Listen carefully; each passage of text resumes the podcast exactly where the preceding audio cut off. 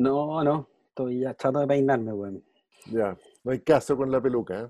No hay caso, weón, y no quiero arriesgarme a ver un peluquero, weón. Que está bien así, weón. No, si no hay, Y no hay soy- peluquero. Y yo, y yo soy un desastre, soy un desastre cortándome, así que aquí estoy con mi look eh, dark, así como fin de mundo, ¿cachai? Todos chascones y con pinta de homeless nomás. Oye, Y eh, tú, y tú impeque, po, weón, ahí dándole, ¿cachai? sí, yo, yo me gusté, me peiné, la verdad. Para esta, Oye, también me duché, ¿qué te pasa? para esta grabación.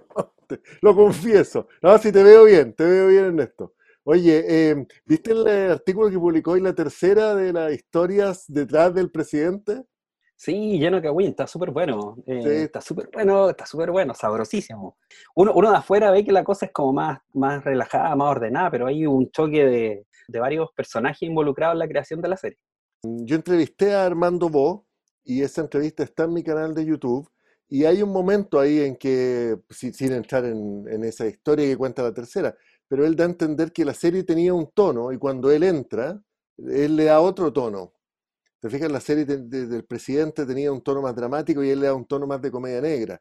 Y nosotros comentamos en el capítulo que le dedicamos al presidente, comentamos estos problemas de tono. ¿Te acuerdas que dijimos que un tono era cuando dirigía Armando Bo, otro cuando dirigía Natalia Beristain y otro cuando dirigía Gabriel Díaz? Y eso, y eso se nota en que la serie no, uno tenga la sensación de que hay capítulos mucho más arriba que otros, ¿no? Sí, y aparte que ese tono, como que no es muy chileno tener ese tono paródico en general, ¿cachai? O sea, como que acá el audiovisual chileno es mucho más solemne y dramático, entonces me hace mucho más sentido después de leer esa nota y escuchar lo que tú dices y el, y el backstory que te da Armando, entonces Armando vos. Me da, me da mucho sentido y es bueno el Kawin, pero, pero nada, como, de- como decía el escritor, no hay publicidad mala, solo hay publicidad, ¿cachai?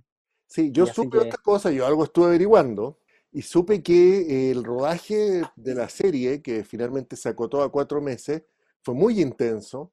Los equipos chilenos, los equipos profesionales chilenos, todos los que trabajan en la producción y detrás de cámara, terminaron agotados y los argentinos no, no- no creían que, que había que trabajar ese ritmo, o sea, no estaban dispuestos a trabajar ese ritmo Ah, tan, sí. acelera- tan acelerado. Viste que los argentinos siempre se toman las cosas con un poco más de calma, los chilenos son más, un poquito más neuróticos con eso. Finalmente todo se resolvió, pero hubo tensión, porque era muy, era muy intensa la jornada de rodaje y, y con poco descanso, digamos. no hay, digámoslo, no hay creación sin tensión, así que, que, que yo siento que, que, esta, esta, que esta serie es tan grande, es, un- es una experiencia tan enorme para lo que es el, el audiovisual chileno, que toda esta tensión y todos estos choques son súper naturales pues, en una producción así de grande. O sea, igual toma en cuenta desde que, según el artículo, desde que presentó la idea, hecho con su propio artículo en revista Sábado, Fluxá, hasta ahora solo han pasado 3, 4 años, ¿cachai? O sea, nada para los tiempos que hay a veces de, de producciones o series que quedan varadas o que quedan... No, pues, y, y además lo que habla bien de la producción, del trabajo en este caso de Fábula, es que terminaron la serie y la estrenaron. Porque todos estos problemas fina- finalmente, como tú dices, eh, son inherentes a la realización artística cinematográfica. Sobre todo en nuestros países. Sí, hemos visto las historias que hay en el cine estadounidense, en Hollywood, y hay miles de estas. Entonces, eso habla bien, fíjate, en- de que eh, quiere decir los superaron. Seguramente queda- quedó más de un muerto en el camino, porque esto es así. Seguramente Sí, alguien- pues ahí mismo, ahí mismo decían que un par de guionistas se fueron, incluyendo al propio Fluxado, se tuvieron que ir porque no querían trabajar con Armando Go. De hecho, es divertido que se refiere a Armando Go de una manera súper súper des- despectiva. Esa Sí. persona. esta persona, esta persona Armando Bo, ¿ah? Eh, Gracioso, güey. Es graciosa, es muy sabrosa la nota, de verdad está buena. Si es que, Claro, tiene fuente y está en, prim- en primera, tan fuerte en nona, así que está muy sabrosa, exacto. muy buena. Em, ¿qué más has visto? ¿Qué has visto? Parece que vamos a hablar, vamos a hablar harto de Fábula en esta, la Fábula, la, la productora de los hermanos Larraín, porque mm, vi la película Nadie sabe que estoy aquí, que se estrena ahora, a la vuelta de la esquina, el 24 de junio, y tuve la ocasión de entrevistar a su protagonista, nada más y nada menos que el actor estadounidense con ascendencia chilena, Jorge García. Eh, recordemos que él ha tenido muy destacadas participaciones en producciones norteamericanas como secundario, tales cuales Lost y Hawaii 5.0. Lo importante y lo relevante de esta producción filmada en Puerto Octa y locaciones del sur chileno Nadie sabe que estoy aquí, que se estrena el 24 de junio en Netflix, es que es una producción de fábula y está protagonizada por Jorge García. Y es primera vez que Jorge García protagoniza una película o una serie después de casi dos décadas dedicadas al mundo de la actuación y ser una figura bastante destacada en el mundo de, de la serie. Esta fue una oportunidad que el, el actor norteamericano no quiso rechazar. Imagínate, eh, está, está eh, eh, Fábula ya está en, está, está, en la boca de todos con el presidente y ahora se nos viene esta, esta, nueva producción llamada Nadie sabe que estoy aquí. Sí, yo ayer tuve la oportunidad de conversar con el director de la película, que es un cineasta chileno de 36 años, este es su primer largometraje, él se llama Gaspar Antillo, y me contaba, ¿no es cierto?, cómo fue esta relación con Jorge García y cómo, podemos hablar de eso, Ernesto, cómo Me encantaría. Se, genera, se genera este, esta fusión, esta simbiosis entre el personaje que imagina el cineasta y el propio Jorge García. Porque la verdad es que este, la historia se trata de, esta, de este joven, pero absolutamente con sobrepeso y, y desaliñado, ¿ah? que interpreta mm, García, que está eh, escondido literalmente en una casa en Puerto Octay, y vive solamente con, con especie de padrino ahí que se interpreta Lucho, Lucho Ñeco, de tío, de padrino. Otra vez Luis Ñeco. Otra vez Lucho Ñeco, que viene en todas las películas, pero está muy bien. Está muy bien, Ñeco. Sí, está muy bien. Es un gran, además ha entendido muy bien lo que es ser un secundario en la película, las películas Ñeco. Eh, muy en el tono. Y entonces, claro, este personaje eh, que interpreta Jorge García, y ahora vamos a acordar cómo se llama. Memo. Memo, eso es y em, está escondido del mundo porque hay una historia trágica, digamos, que, de la cual él tuvo que, la cual él tuvo que ver y, de la cual no quiere acordarse. ¿No es cierto? Eso lo hizo esconderse allí y entendemos también eh, ganar peso, ¿no es cierto? Como, como un mecanismo de defensa. Y, me, llamó la atención eso, fíjate que le preguntaba justamente al cineasta Gaspar Antillo eh, cómo había surgido la historia y no, me decía, él se, se le ocurrió la historia, la quería contar y justo al, trabajar con Fábula apareció la posibilidad de Jorge García, que está perfecto en el físico, que es un físico descomunal, digamos, ¿no? ¿Ah? Para, eh, para el personaje, para este personaje frágil, pero envuelto, protegido, ¿no es cierto?, dolido. Y eso le da eh, a una película que es pequeña, una película que es súper acotada, le da, yo, diría que una verosimilitud y una, y una característica especial que, que es su gran, eh, que es su gran motor, Ernesto a mí me gustó mucho lo que hizo el director, que, by the way, ganó el premio Nuevo Director Joven en el festival recién pasado de Tribeca, que no es un, no es un reconocimiento menor, y, yo lo encontré un súper interesante ejercicio también. Eh, es súper rica la, la, disonancia que tocáis de señalar que estamos hablando de, alguien portentoso, alguien que está completamente llenando la página, la, la pantalla, pero que es alguien disminuido a su casi mínima expresión. Y en el fondo él trata de ser solamente un punto más, una presencia apenas perceptible en ese paisaje hermoso, en donde él, él está, pero con total disonancia, no solo porque es distinto a los demás físicamente, sino también por su contextura y también porque nadie se explica qué hace él ahí. De hecho, es muy rico lo que hace eh, Jorge García con, su, con sus mínimos gestos para actuar. No sé, es, es la típica eh, situación en la que uno dice, este actor actuó con súper poquitos gestos y lo hizo bien. Eso, y porque además, como él no habla un español fluido, fue súper buena la solución de eh, darle, darle, darle pocas líneas y que actuara más que nada con el cuerpo y con la mirada.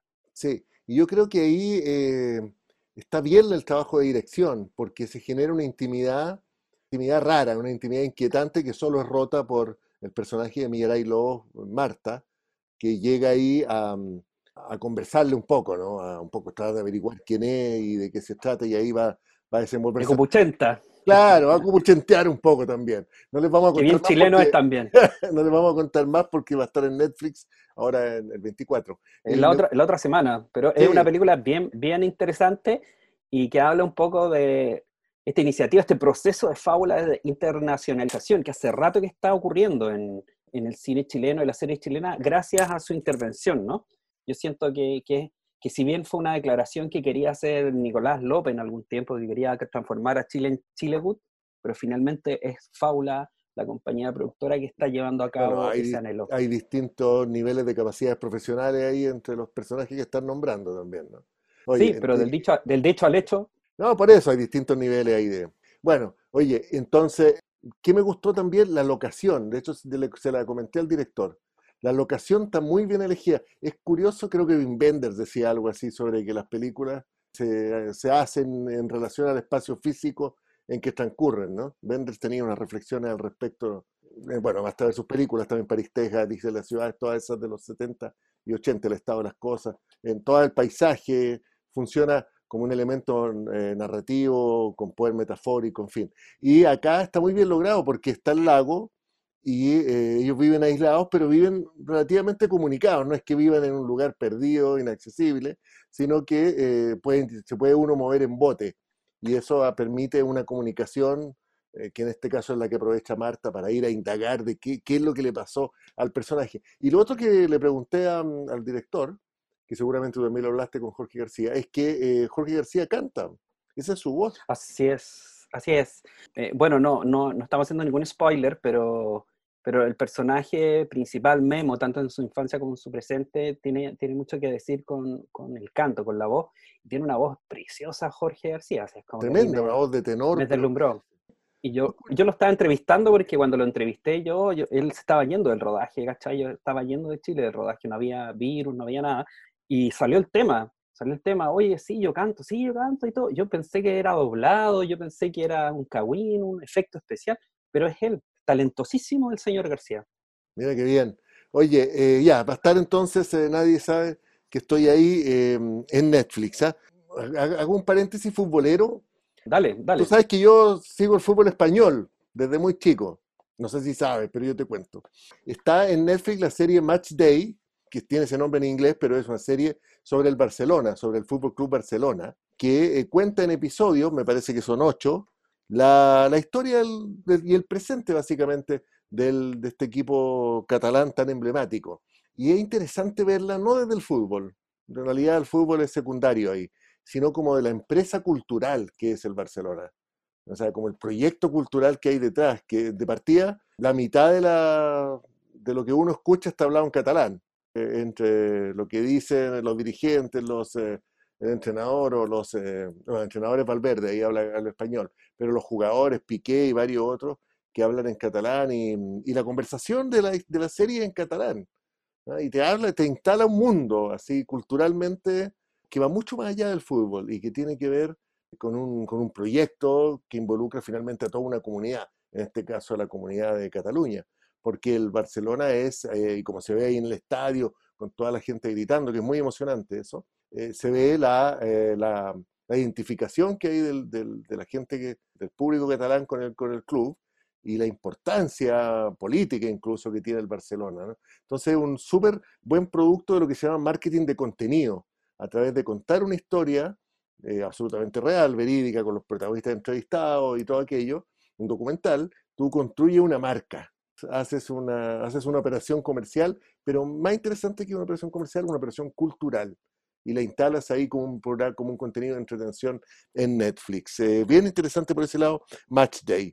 Y, eh, oye, y no había visto yo, tú dirás cómo es posible, pero así es, no había visto ningún capítulo de Sherlock de la serie de la ABC que llega... ¿En serio? Sí, a TVN. Extraordinaria, No, Sherlock es increíble, cómo es la actualización de Conan Doyle y, y súper bien actualizada y, a mí me encanta, me fascina lo que hace lo que hace Benedict Cumberbatch eh, como, como esta actualización del detective más inteligente del mundo que, Dios mío, que nos hace falta en algunas sociedades actuales, ¿no? Pero es súper es, interesante cómo resuelven todo, cómo está filmado. a mí me voló la cabeza cuando la vi, cuando la vi hace un tiempo. Y qué bueno que te felicito por, por verla y que llega a TVN. Qué buena. Buena, buena, llega a TVN. Y además maneja dos cosas muy bien. No se, no se desliga de, de las novelas de, de Sherlock Holmes, las escritas por Arthur, por Arthur, Conan Doyle.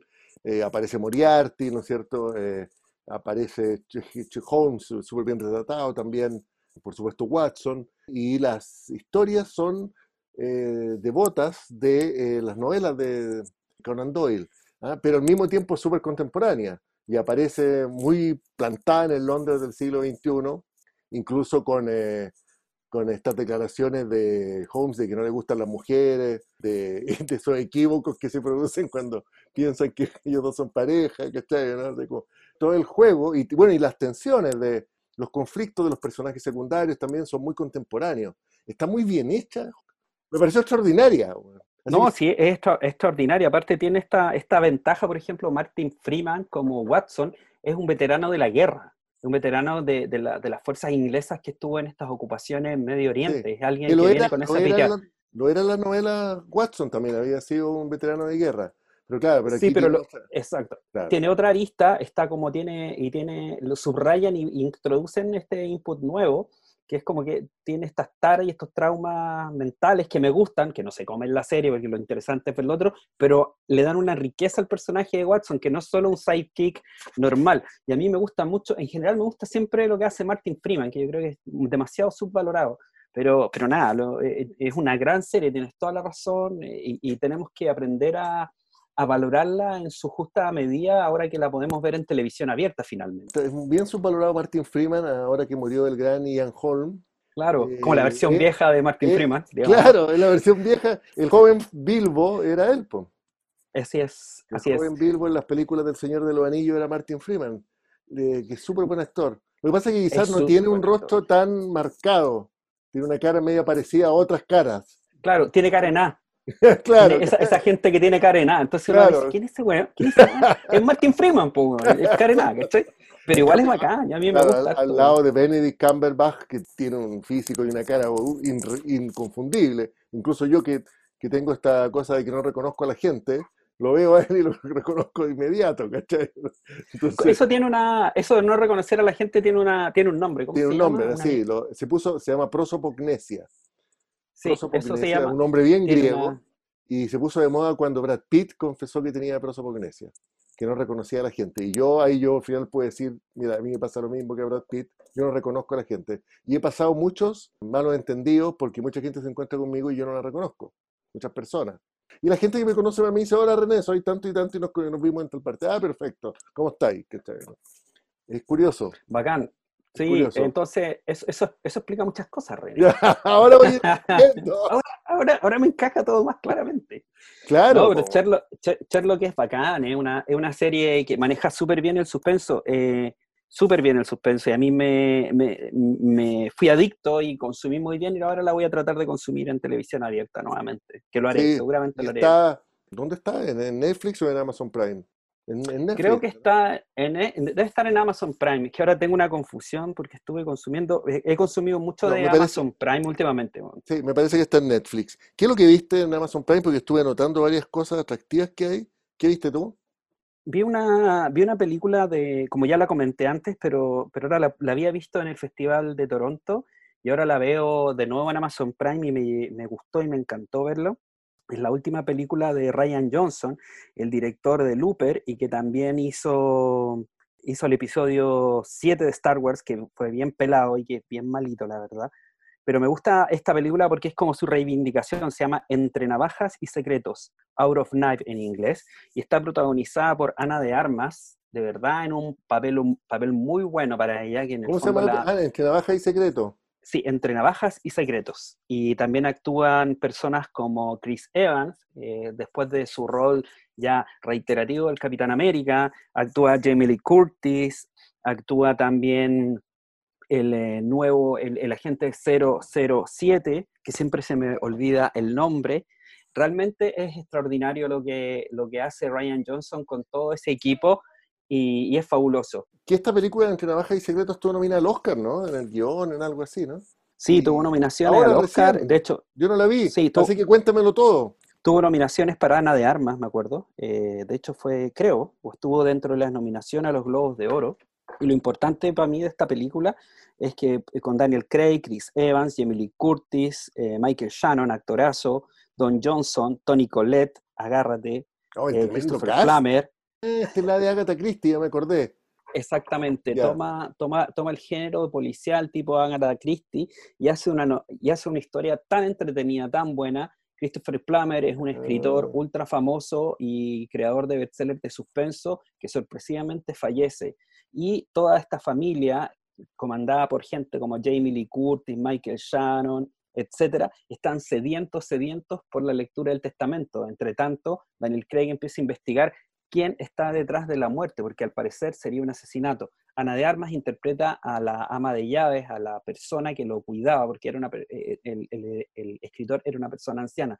Se produce de esta, manera, de esta manera una serie de errores, una serie de giros inesperados, con mucho humor. Ryan Johnson de verdad, dirigiendo la Guerra de las Galaxias, lo hizo pésimo, pero dirigiendo cualquier cosa que no sea ese encargo, lo hizo tan bien porque dirige con artesanía, es capaz de formar personajes que parecen súper planos y bidimensionales y ponerlos tridimensionales con el humor, René, con buenas cuñas, con caras, con gestos. Se nota la avaricia de esos personajes. En verdad, la familia del Oxiso es despreciable. Y está todo este, y está todo este, cuento de la Ana de Armas como la cenicienta, como la persona que, se enfrenta a toda esta maldad de personas más eh, adineradas versus ella, que es alguien humilde es muy entretenida. Yo no paré de verla y ahora la puedo ver de nuevo en Amazon.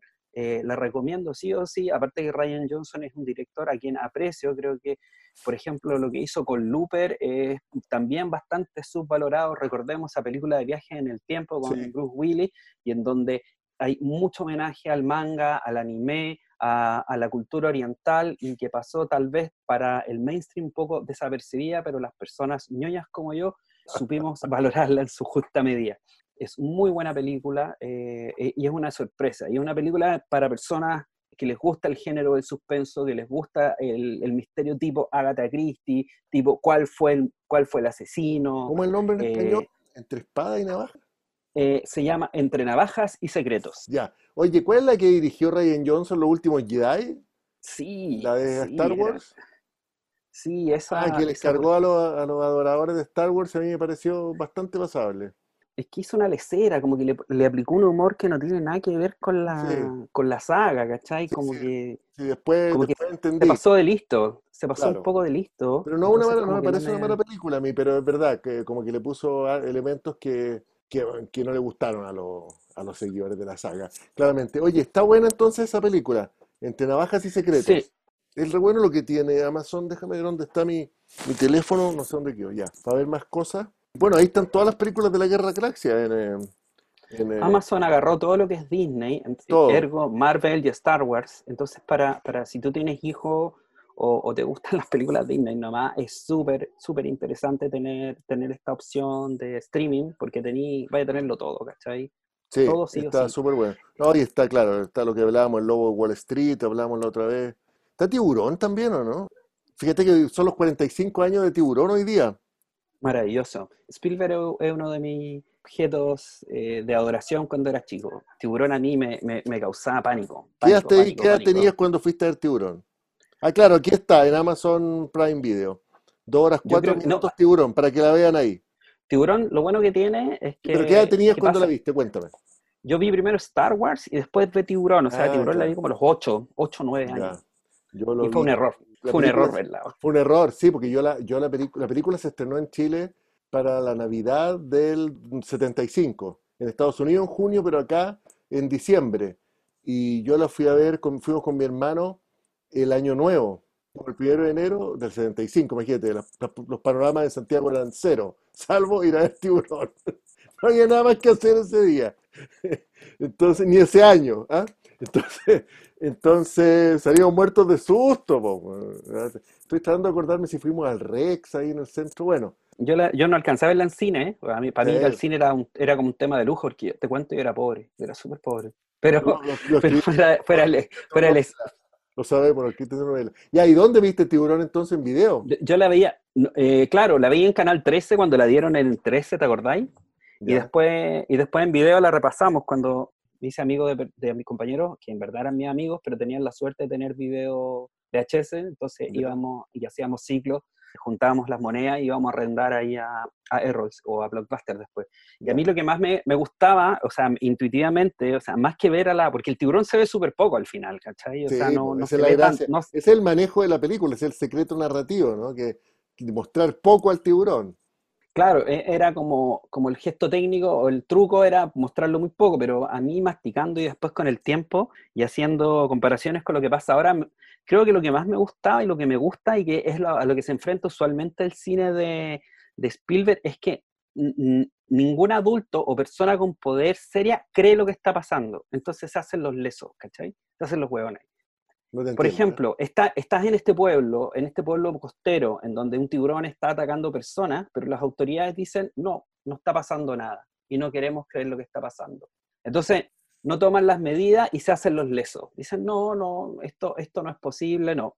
Y es solo el jefe de policía, el oceanógrafo, Richard Dreyfus, y ese capitán, ese capitán antitiburones que es como una encarnación de Ajá, Robert Shaw, que paz descanse, eh, son, los que, son los que entran eh, a jugar, a, tomar el, la posta de la creencia, de la fe, y son los que se encargan se encargan de terminar con el tiburón. Bueno, eso, tiene, una, eso tiene una lectura súper política, que, que, uno no advertía en ese tiempo, por supuesto. Estamos hablando de hace 45 años pero em, pasaba que eh, los tiempos que vivía Estados Unidos, yo estaba pensando sobre tiburón, ¿no?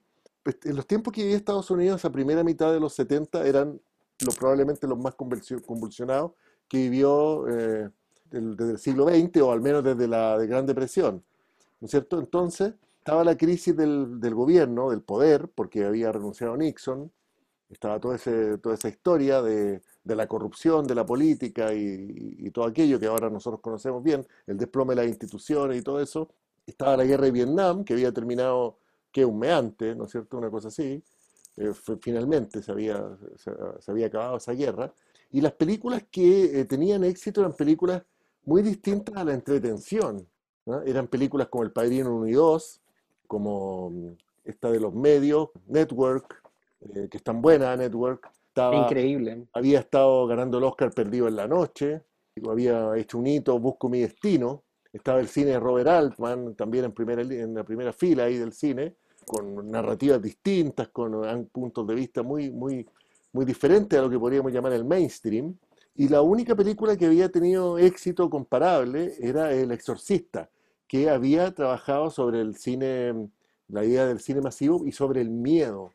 Eh, en ese periodo, 70-75, las dos películas que tienen tremendos éxitos, El exorcista y El tiburón son películas sobre el miedo. Y eh, habla de, tú sabes que eso del cine, lo hemos comentado, cómo el cine te representa, eh, cómo identifica una, una, etapa, ¿no es cierto? Una emoción colectiva muchas veces inconsciente en una sociedad, y en este caso cómo aflora el miedo. Y ahí además hay una lectura en eso de tapar el miedo. Hay una especie de lectura política en las autoridades que tapan el miedo, como que tapan la corrupción o que tapan lo malo, digamos, que era justo lo que estaba pasando en Estados Unidos, mientras desde la profundidad viene este, esta criatura imparable que es el tiburón, a la cual además Spielberg le saca todo el partido, con la subjetiva inolvidable de los niñitos bañándose ahí las patitas y el tiburón por debajo, listo para darle una dentellada. Un zarpazo, el zarpazo del tiburón. Sí, es súper es súper interesante que tú te señaláis que ese periodo, ese periodo de Hollywood, el nuevo Hollywood, que está súper bien retratado en un libro de Peter Biskin, que es un escritor de la Rolling Stone, es súper bueno, eh, un crítico, pero más que nada tiburón. Sí, el nombre me suena, pero el libro no. Te lo recomiendo, René, porque a mí me, a mí me, me voló la cabeza que se llama eh, Moteros Tranquilos, otros salvajes de Editorial Anagrama y, también habla justamente de ese periodo, ese turbulento periodo y coincide mucho con, con, lo que tú planteas. En el fondo, la absoluta falta de credibilidad del poder, eh, uno, la desconfianza absoluta en las instituciones, que es lo que pasa justamente hoy en Chile, por eso mm. es, es un, un, terreno tan caldo cultivo para obras interesantes que van a, están naciendo ahora o van a nacer en el futuro, como por ejemplo el presidente, que es una película o una serie acerca de la corrupción. Y en ese periodo de los 70, en el nuevo Hollywood, eh, esta completa falta de fe, esta completa falta de, de, certeza se traduce justamente en cómo miramos nuestros miedos. Y, tú lo has dicho excelentemente bien. El Exorcista, esta misma película eh, que es más, un, poco, un poco más de matiné, pero que funciona excelente. Y cómo, cómo las, y cómo los autores se van fijando en personas que están completamente fuera de la ley y los ven como héroes, como, como pasa con, con eh, los personajes del padrino. O sea, es, es, una saga familiar en donde no, no, no estás al lado de la ley, estás viendo cómo se pudre un país, cómo está completamente eh, corrupto, no, no, hay, no hay probidad a la vista, ¿cachai? Y, la máxima figura... Y, las máximas figuras son justamente los, los del crimen organizado.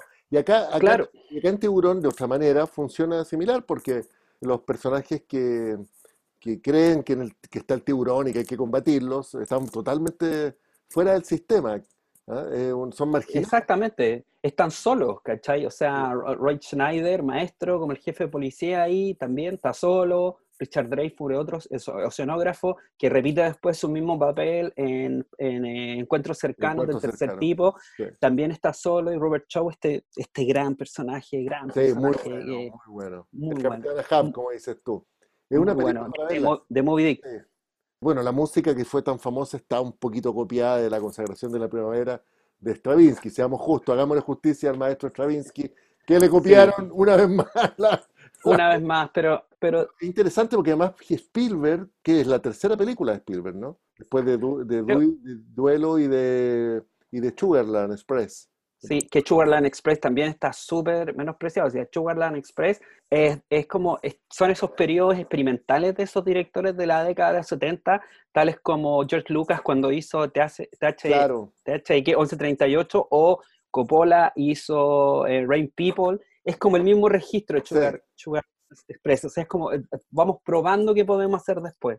Y es heavy porque ellos en el fondo, esa generación tan valiosa de los 70 o llamado Hollywood, esta, hizo, hizo películas independientes, pero con, con presupuesto de película de alto presupuesto, Es como, es como decirle a, no sé, un director de Sundance, tome, hágase una película, pero con el presupuesto de los Transformers. Es como, y, así hicieron, y así hicieron historia. Ahí está la gran película de la paranoia y la, y la corrupción, que es de la, esa obra maestra de Coppola, que es La Conversación.